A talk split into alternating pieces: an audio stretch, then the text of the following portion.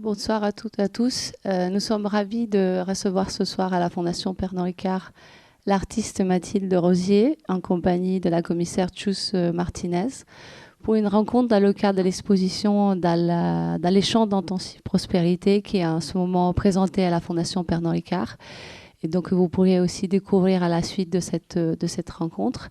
Euh, l'exposition est visible aussi jusqu'au 22 juillet. Euh, il s'agit de la première exposition d'envergure de Mathilde dans une institution à, Paris. Et euh, elle présente différents aspects, différentes aussi périodes euh, de son travail. Donc Mathilde, elle peint euh, depuis qu'elle a 17 ans. Et elle a toujours placé les enjeux écologiques au sein de, son travail. Et dans les pièces, les œuvres que vous pourriez découvrir dans cette exposition, il y a différentes pratiques qui vont de la vidéo, au dessin, aux installations, et donc différentes périodes, et euh, qui mettent vraiment au cœur ces réflexions autour de la nature et des relations entre l'homme et la nature, de comment on peut être en dialogue avec cette nature. Et donc, dans la discussion ce soir avec, euh, avec Chus et Mathilde, on va donc euh, rentrer vraiment au cœur de ces réflexions. Donc, je vais passer la parole euh, à, à, Chus et à Mathilde. Donc, je vous précise que la conversation aura, sera en anglais. Euh, donc, si quelques personnes préfèrent une traduction, on peut improviser ça, mais sinon, si l'anglais convient plutôt. Donc, shall we do it? I'm gonna translate the English and French. Voilà. Euh, est-ce, aussi, est-ce que sinon, si euh, les conversations, enfin la, les questions sont en anglais, les réponses en français, est-ce que ça pourrait oui, convenir à l'audience? Elle est partant là-dessus, sinon je ferai la traduction euh, de l'anglais des, des, questions. Voilà. Bonne rencontre. Let's see if I understand. okay, okay, that's gonna be fine. So, um, my English is also with a very strong Spanish accent that may help to make it understand. I'm gonna try not to speak very fast, which is very anti-natural for a Spaniard. And then you translate, and then we see. And if there is questions, then yeah, we try to meet each other. So there is a very beautiful story that I really, really like um, in the in the Chinese philosophy uh, tradition. Apparently, in the fifth century, it was a Taoist philosopher called Qin Zhu, and he wrote a fantastic um, text that starts saying that he once dreamt that he was a butterfly, and then he felt impressively free and um, going from flower to flower, sensing the wind, sensing the nature, like really thinking like all the spirit of nature was like with him. And uh, then he wake up and then he realized he was only a Chinese philosopher. And then he gave it a second thought and thought, but perhaps I'm not a Chinese philosopher. It could be I'm actually the butterfly dreaming to be a Chinese philosopher. That text, which is very ancient, has really um, make an incredible long story inside the history of philosophy. A French philosopher, Descartes, thought that the whole story was about the consciousness and the difference in between being awake and being asleep. So he thought that the Chinese was actually talking about the fact that if he would be asleep, he could be both a butterfly and a Chinese philosopher, dreaming to be a butterfly, and a butterfly dreaming that he was a Chinese philosopher. But if he was awake, then it was a very dual world. It was a butterfly and a Chinese philosopher. But actually, it's very interesting that philosophy has been always, till very recently, thinking that this is a story about a human um, dreaming to be a butterfly, but nobody thought that it's actually the first and most beautiful story about the butterfly dreaming to be a human. So it's the first recollection that probably we have about the butterfly actually dreaming to be a Chinese philosopher and actually wanted to perceive the world from the point of view of a human with all the horror that this actually implies. But till very recently, nobody actually have talked about that part of the story. And I think that this is a good introduction into the practice of Mathilde because for me it's one of the most, most, most consistent uh, artists in actually trying to sense and dream from the point of view of a tree or a bird or the wind or the sun or actually every element of nature and also make us think about not only about her practice but how she and some other artists have really challenged the way that we have been thinking about how to construct a relationship with nature. That one cannot only think about protecting, taking care, or just producing a distance where we humans have the right to actually only protect, but actually thinking from the inside, being inside the life of nature itself, which is very difficult to think but once you experience it, and if you go to the exhibition, you could see these decapitated trees. They are not cut, they are decapitated. They are not cut, they are assassinated.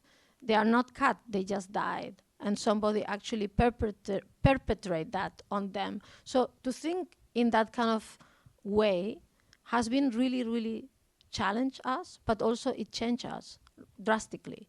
So in the last 30 years, I would say no more, we really drastically change the way that we sense, not only the way that we think. We are more of that butterfly trying to think about what would it be to be a Chinese philosopher. So this is just as a way of an introduction. And then because actually we are seeing an exhibition with mostly paintings and one work of video, I thought it would be very interesting if we start the conversation talking about elements that are not visual, they are not present in the exhibition. One of them is, of course, uh, performance, very, very important in the practice of Mathilde, and also video, video making, dancing, movement, um, in her practice. And that's very important because it gives us an opportunity to see these three lines as merging and being one instead of actually uh, separating languages and seeing painting, um, filmmaking, and performance as three different elements of her practice, but they are one. It's one language that is coming together because, as you know, uh, the trees and the flowers move with the winds, and our body is capable of movement as well. So, in that sense, it's our kind of capability of catching up um, in an unconscious way with the forces and the energies and the flows that exist um, in the cosmos. So perhaps, Mathilde, you can start by talking about performance in your work.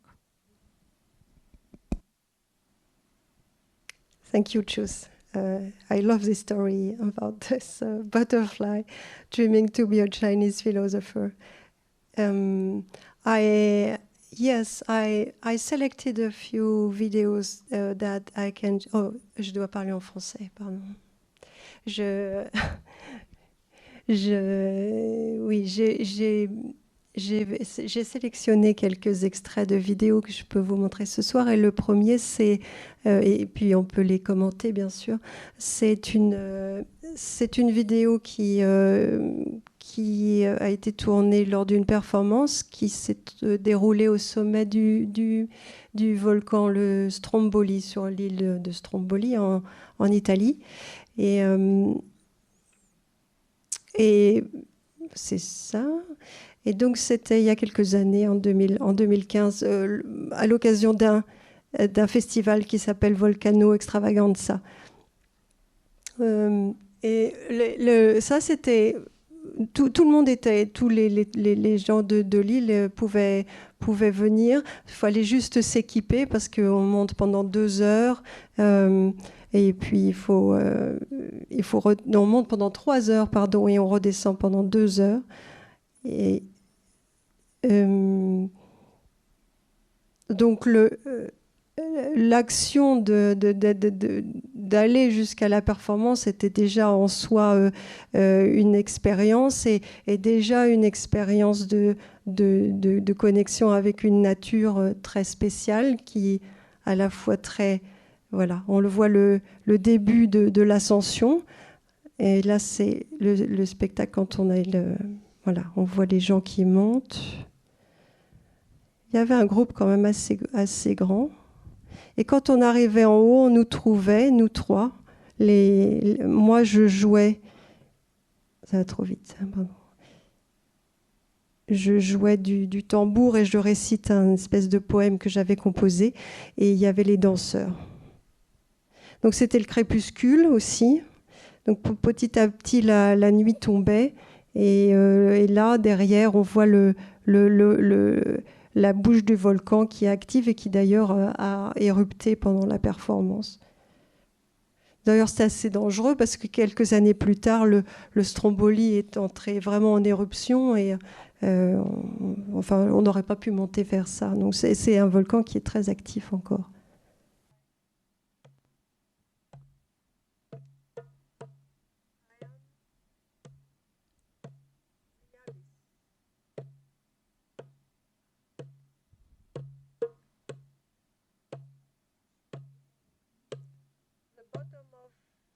Il y a un problème de son.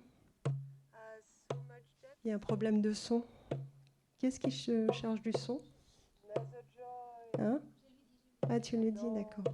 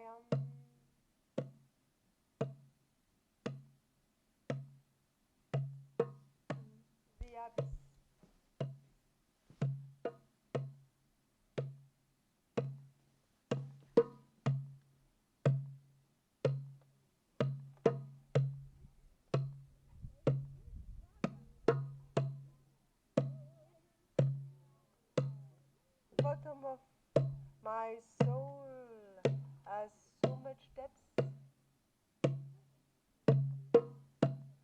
Neither joy, nor the waves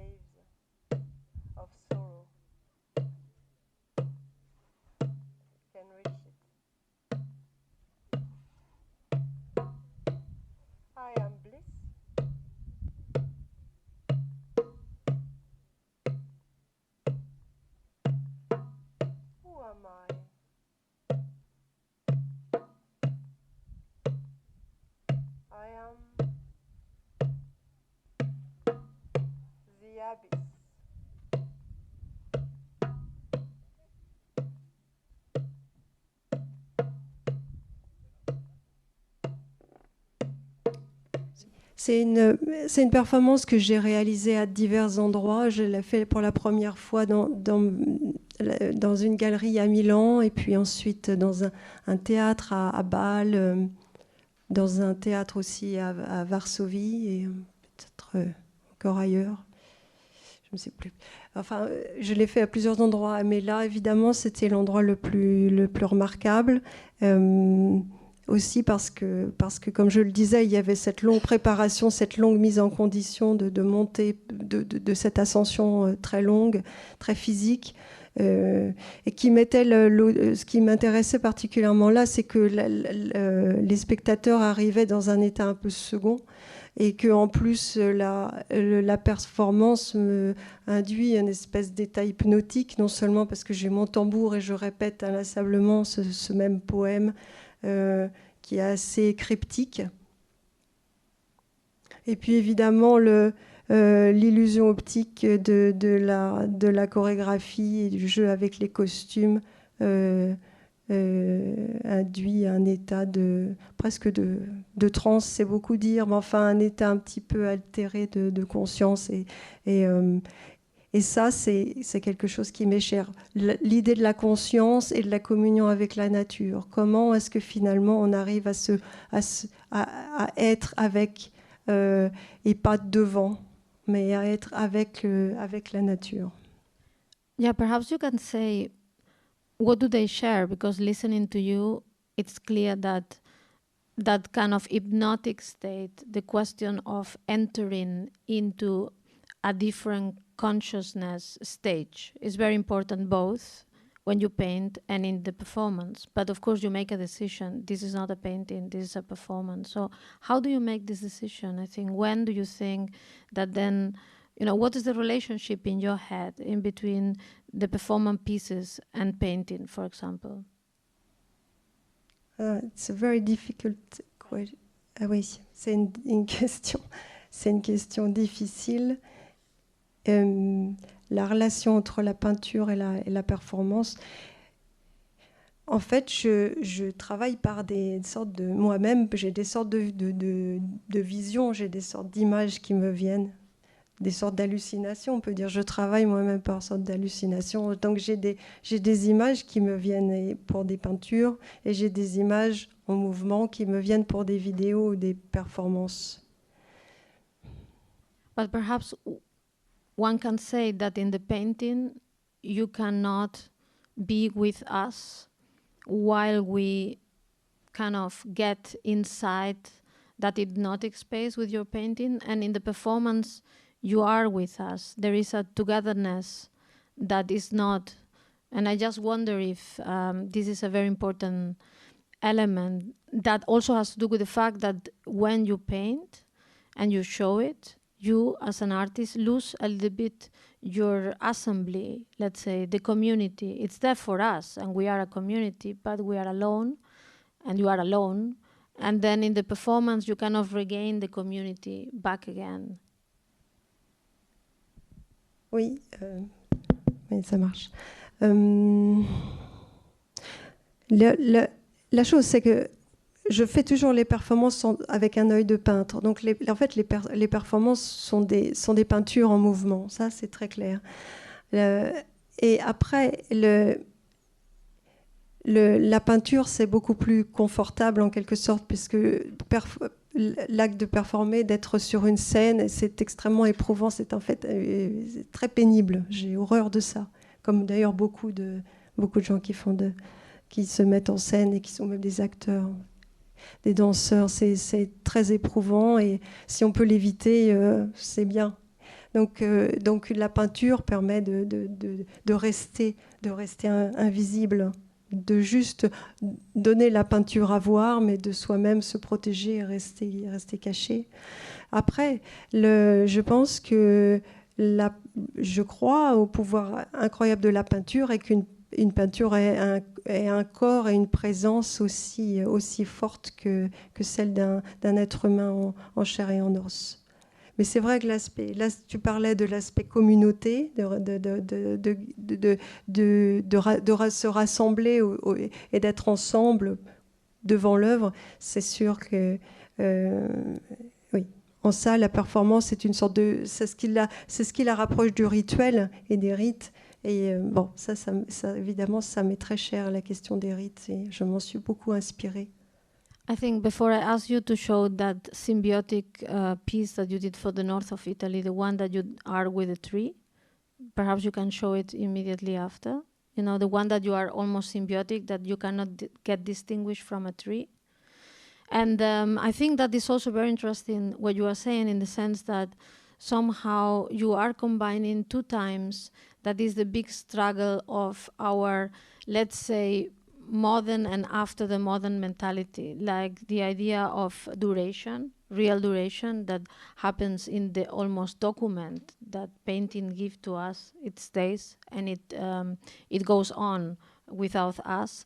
And then let's say something that we could call like the biochronic, or the fact that every one of us, every one of us that has seen a performance by you has the memory of that performance and it enters also let's say our body in a way. And that memory is not only something that happens in the brain as if we were playing again a film but entering in our brain as a substance that then enters the blood enters the cells may transform it. So it could have let's say uh, deep impact in the transformation of who we are as the text that in this performance. And I think that exactly in that kind of, let's say, complementary of those temporalities, there is so much tension, but also so much potential because everything that we want to change needs to change both in our lifetime and forever.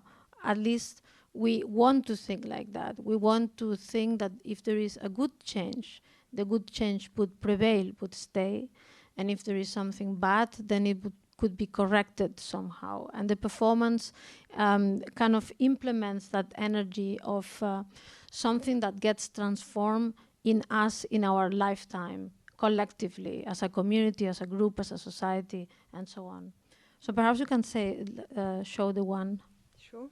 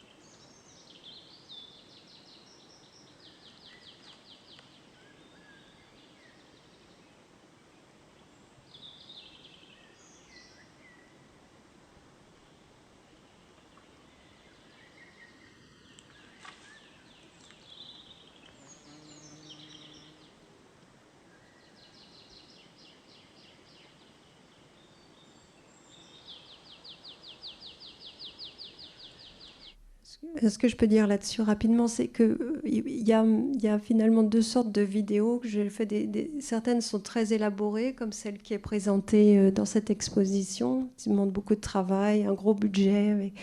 Et, puis il y a des, certaines qui sont vraiment très simples, presque spontanées. Je fais autour de chez moi, où j'habite en, Bourgogne, euh, qui sont des gestes comme ça. Des,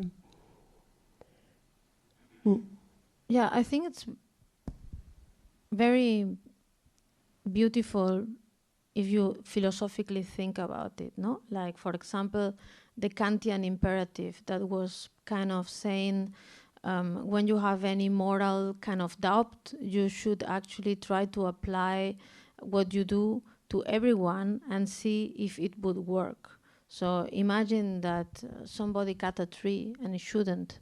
And then if somebody, if everyone cuts a tree and it shouldn't, then all the trees would disappear in a almost Kantian um, categorical imperative way.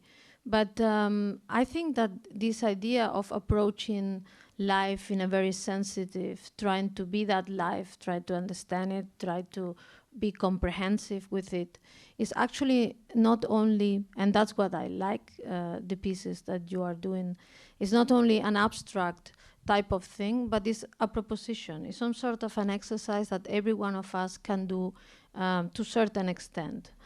I met my uncle a month ago after quite a long time. We have not seen each other. I adore him and asked, How are you doing?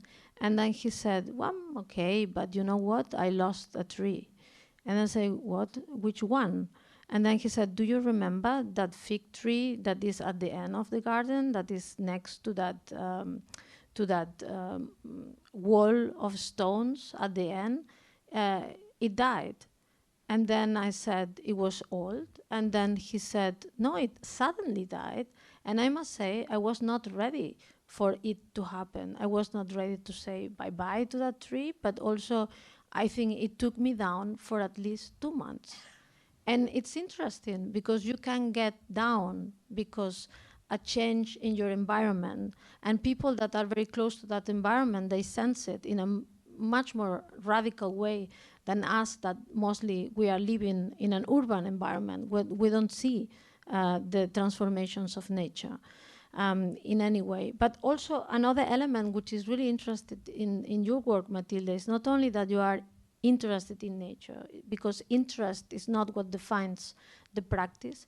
It's also that you can you can go into particulars. It's probably the only artist that I know that make me think about plants as also in agriculture, for example. You have seen it in this exhibition. It's not every plant, it's the agricultural plants, for example. And the agricultural plants are a little bit like the workers in a factory. They have been kind of forgotten. Uh, they are not mythical. They don't have the same kind of storytellings. They are not grand. They're just there to feed us.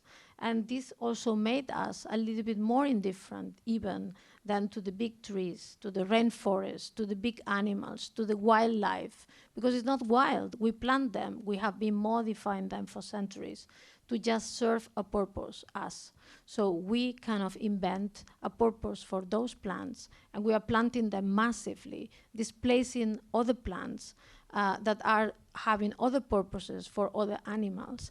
And thinking about that is easy, but giving it an experience that may stay with you is a very, very complex thing. So perhaps you can show some of the uh, first performance that you did um, uh, working with agriculture. Yes. Well, I show it first.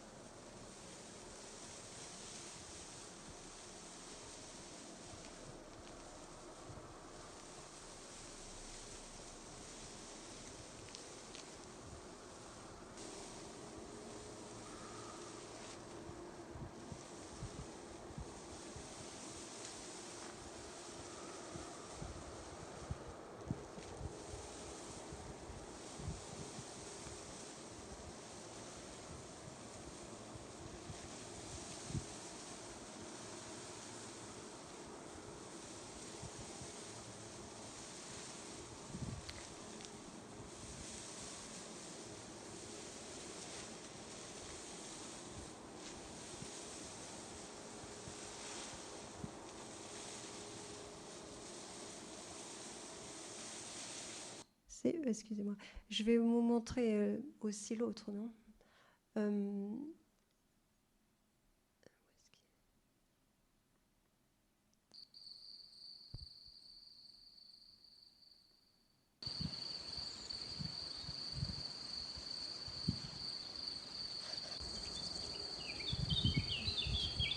On a raté le début, excusez-moi.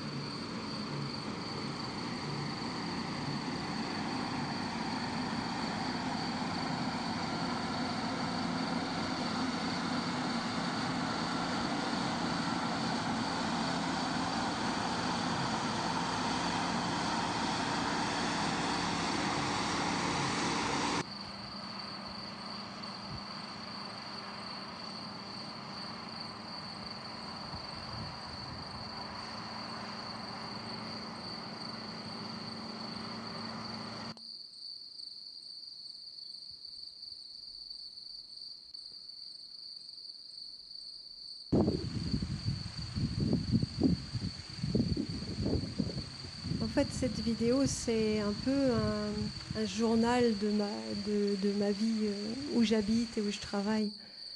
Donc, euh, on voit alternativement euh, mon environnement et puis le travail en cours, dont les, peintures que vous avez dans cette, de cette exposition sont finalement un peu le- la, fin, la finalité. Ah, parce que j'ai commencé ce- travail il y a- il y a quatre ans, donc c'est le recherche, c'est le, fruit de quatre ans de recherche. Formellement aussi pour arriver à formaliser les masques, par exemple, euh, et puis ces personnages. Euh, par rapport à ce que disait, disait Chus, c'est il y a des plantes qui sont nobles et on peut, on peut à l'heure actuelle bien penser que effectivement les arbres ont une conscience, ce sont des êtres nobles, etc. Mais on pense pas, euh, on pense pas à du blé, par exemple. Mais ceci dit, euh, ça n'a pas toujours été le cas parce que lorsque l'agriculture a été inventée, on pense au néolithique, euh, on, dit aussi que les, dieux sont nés en même temps que l'agriculture. Donc en fait, c'est l'agriculture et la, domestication des, plantes qui euh, a fait aussi, a été concomitant euh, de l'apparition des mythes. euh. Et, les mythes étaient du, coup euh, très euh, inspirés par euh, l'agriculture.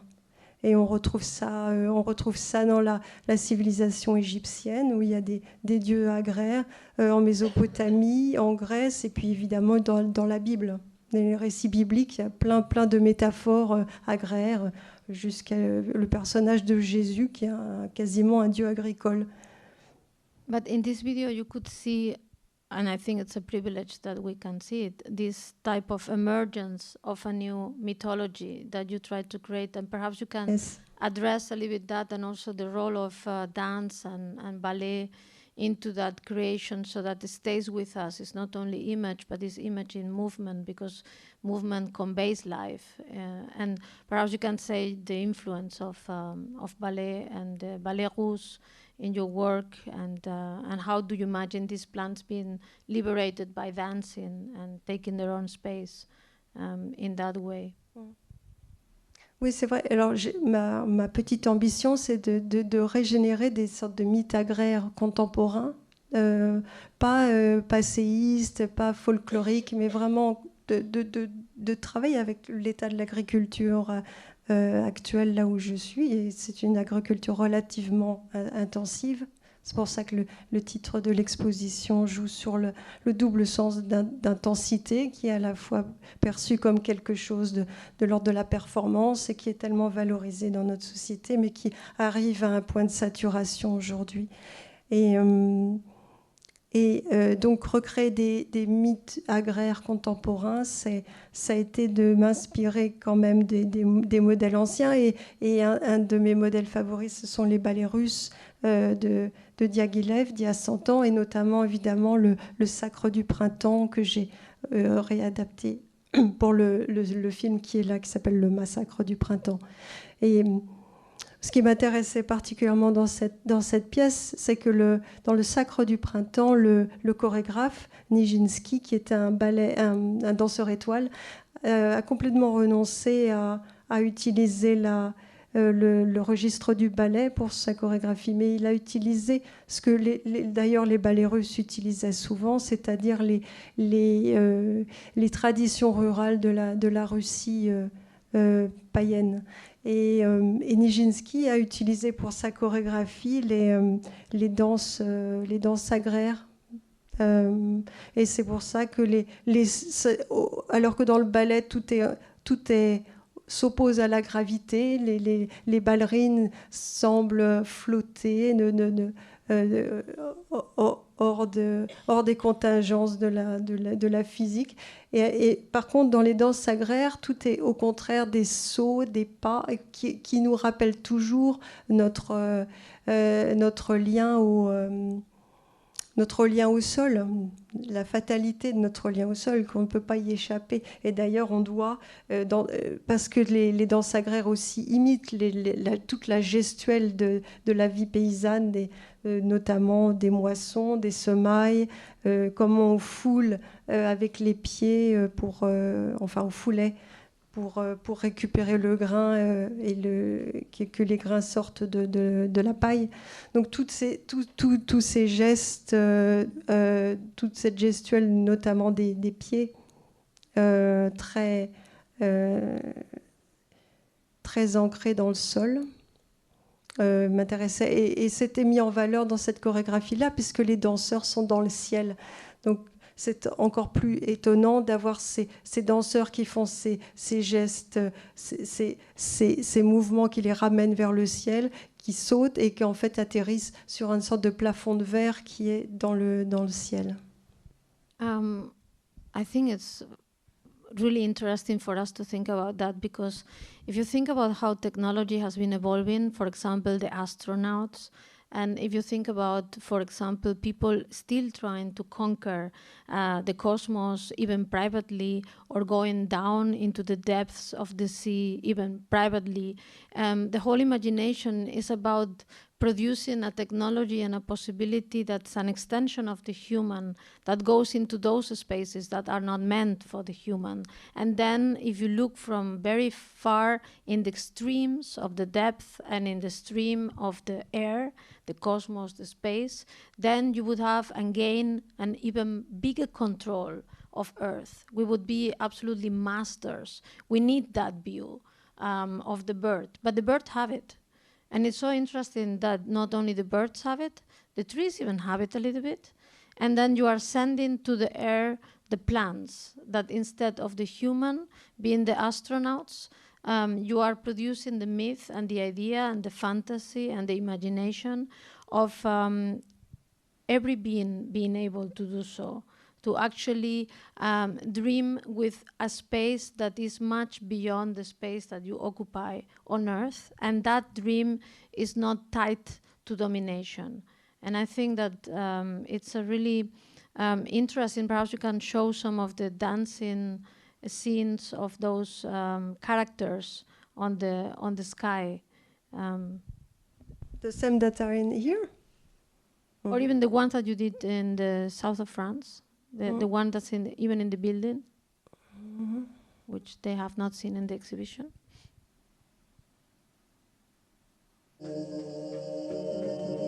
Attendez un peu, parce que je vais pas vous, je vais vous montrer des séquences de vol. Il y en a, il y en a pas, il y en a, il y en a pas beaucoup dans celui-là en fait.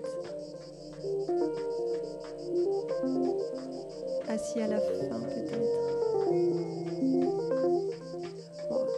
Pas vous parler de ce film-là parce que c'est une longue histoire, ça prendrait déjà une heure. C'est un, autre projet qui est plus sur l'histoire du sable et du béton.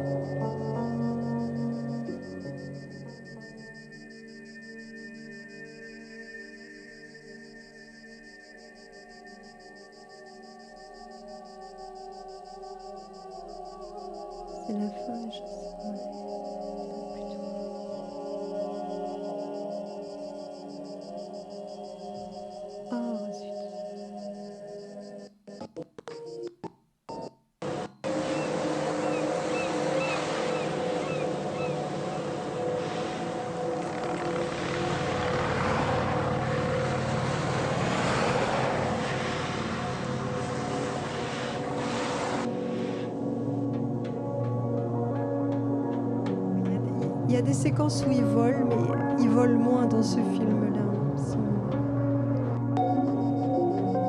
En fait, ils atterrissent pas mal.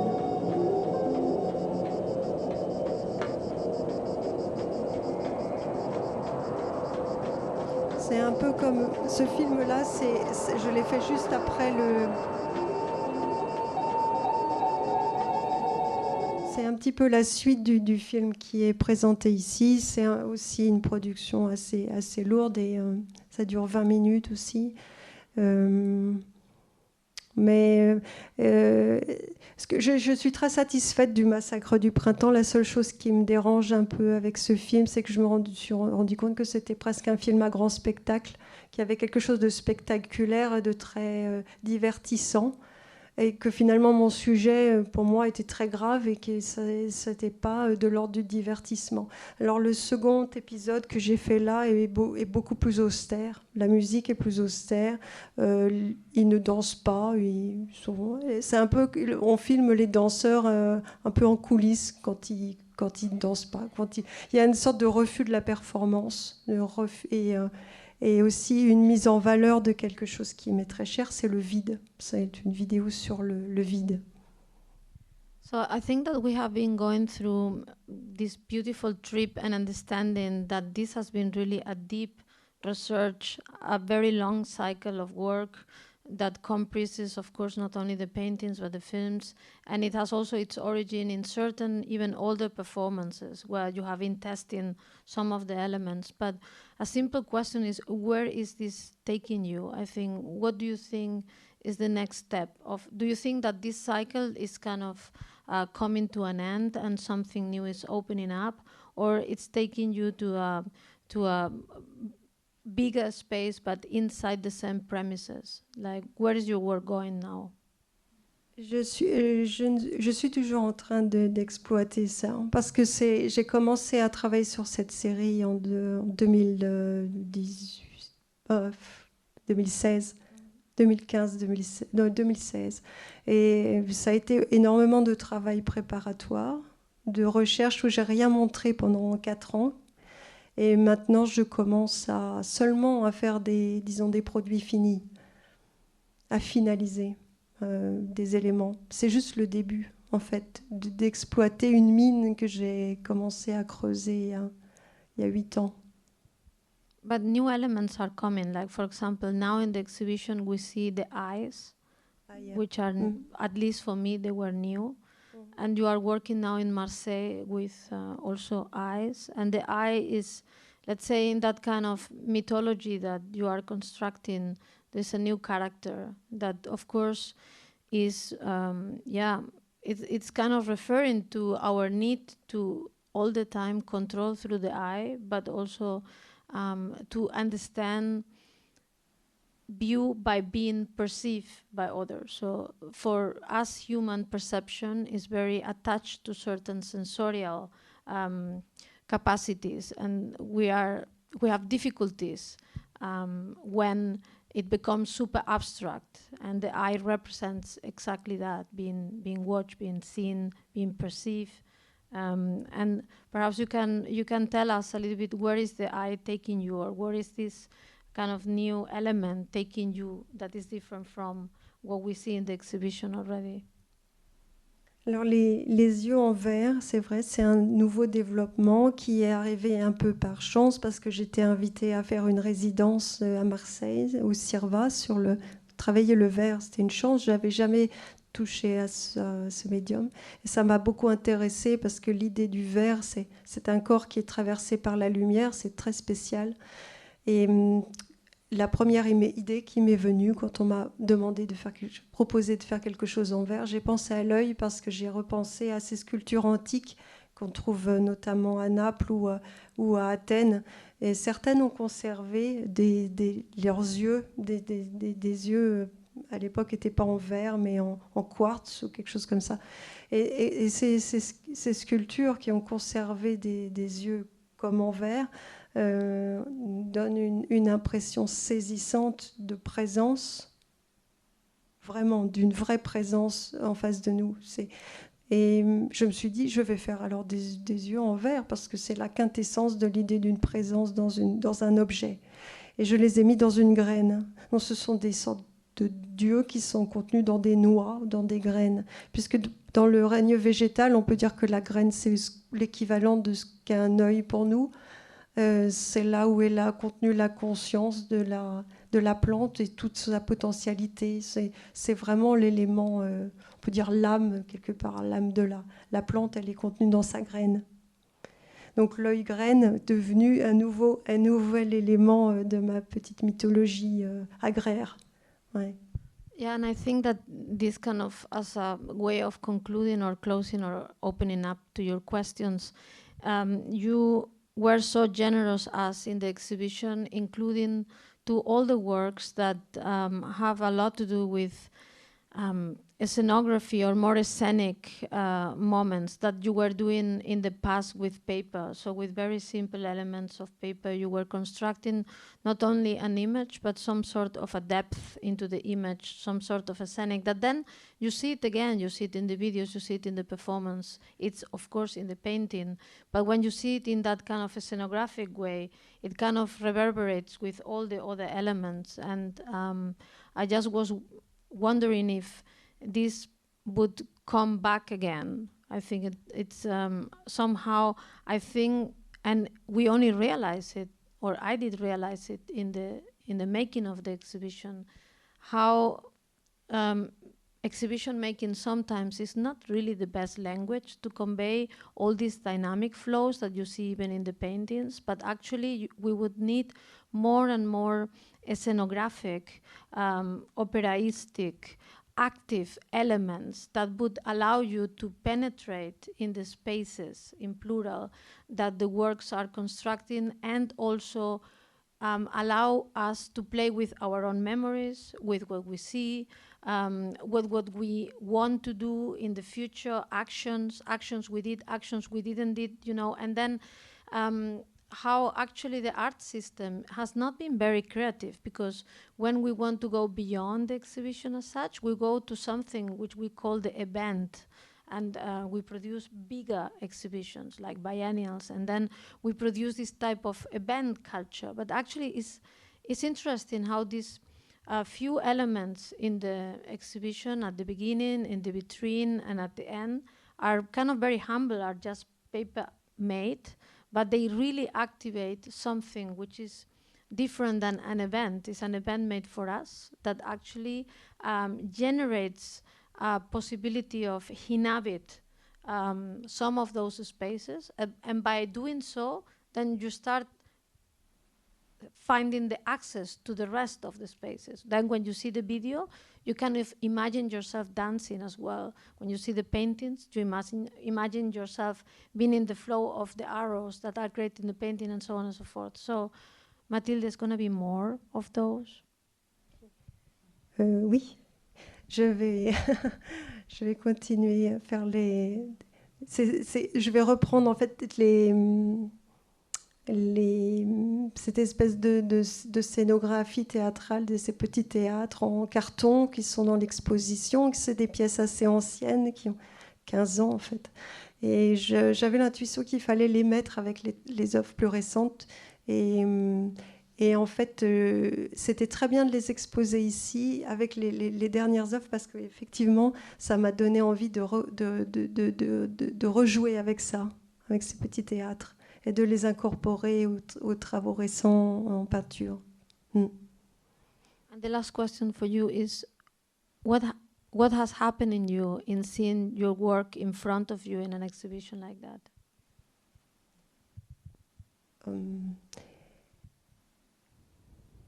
C'est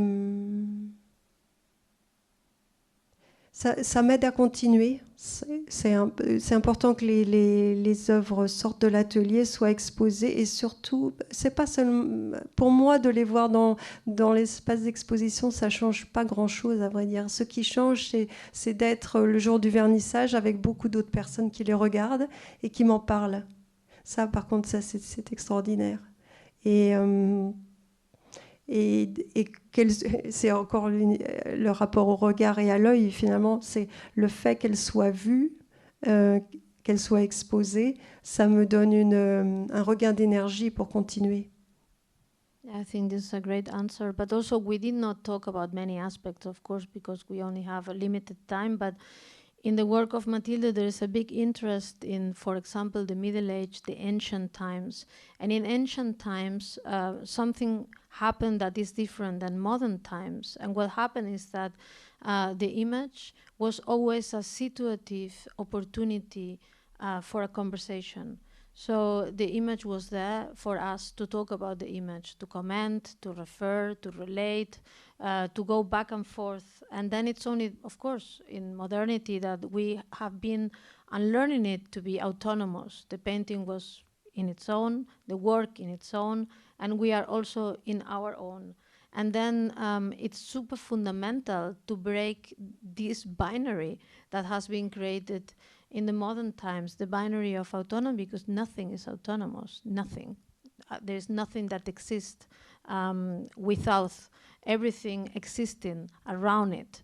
And, um, and it's so interesting how um, to, to give form to the possibility of new mythologies, new storytelling, new relations, new pedagogies is fundamental to break something that is actually damaging our society tremendously, which is called polarization, the um, impossibility of relating to each other as humans, as groups, as communities, with the values, and the impossibility of finding this kind of trespassing spaces, um, and, and the idea of transitioning uh, to the space where others are, uh, humans, plants, winds, birds. So I think that this is really, for me, the most fundamental kind of um, learning and, and really transformative experience of this exhibition.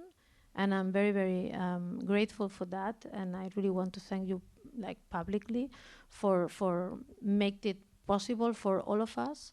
Well, then perhaps Exacto. It's like an invitation to go and see the exhibition and spend time. And I would like to remind you about something which I think is fundamental, which is to repeat the experience of seeing an exhibition is very important. Um, it's not about seeing it once, it's not about information. So coming back, taking a little bit of a notebook, a thought, a book, now it's summer, it's great. Just spend time with the paintings because it's, um, it's worth doing so. Um, you get something out of them. They have something very, very special. So thank you so much. Thank you, Mathilde. Thank, you, to Chus. Thank you.